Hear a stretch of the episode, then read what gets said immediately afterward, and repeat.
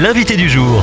Ce matin, avec nous, Jérôme Boutan. Bonjour Jérôme. Bonjour. Vous êtes le directeur général du CITEPA, une association qui conseille les acteurs de la transition écologique.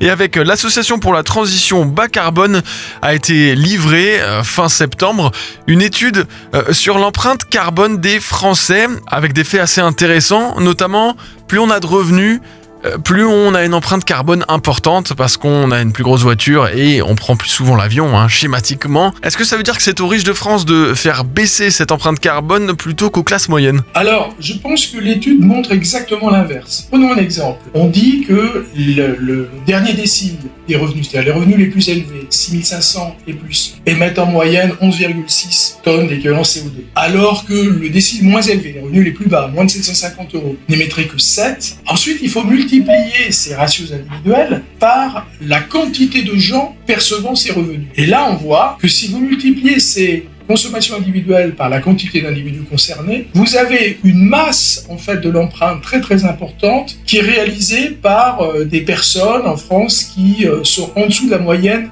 des revenus français. Et alors que les individus qu'on montre du doigt, qui effectivement individuellement, quand ils sont perçoivent de très forts revenus, émettent bien davantage, sont une poignée en comparaison. Et donc en masse, ils vont générer une empreinte qui n'est pas nécessairement supérieure à l'empreinte que une masse plus importante encore de Français, mais qui gagnent euh, moins de revenus Et donc on, on les interprète comment ces chiffres-là? En fait, en fonction de la vision politique que vous avez des choses, vous pouvez interpréter les choses différemment. Beaucoup vont se dire, euh, eh bien, fonctionnons, taxons les riches, puisque ils, euh, individuellement, ils émettent davantage. Si on s'intéresse à l'effet de levier, en fait, global, hein, c'est-à-dire euh, comment euh, réduit-on fondamentalement l'empreinte globale de tous les Français, c'est peut-être pas la bonne option.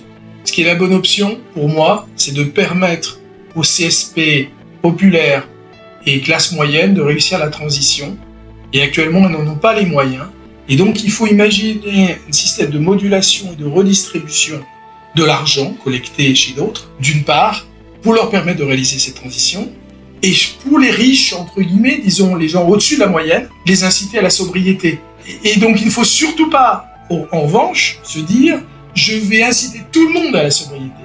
Parce qu'il y aurait quelque chose d'indécent à, demander à des, catégories populaires de faire de la sobriété alors qu'ils sont déjà étranglés, si vous voulez. Donc, demander à des pauvres d'être sobres, c'est indécent.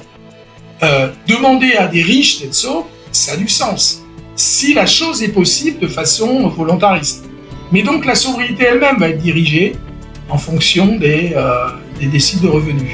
Et on retrouve les résultats de cette étude sur citepa.org. Merci Jérôme Boutan, directeur général de Citepa. Merci à vous. Retrouvez ce rendez-vous en podcast sur farfm.com slash replay.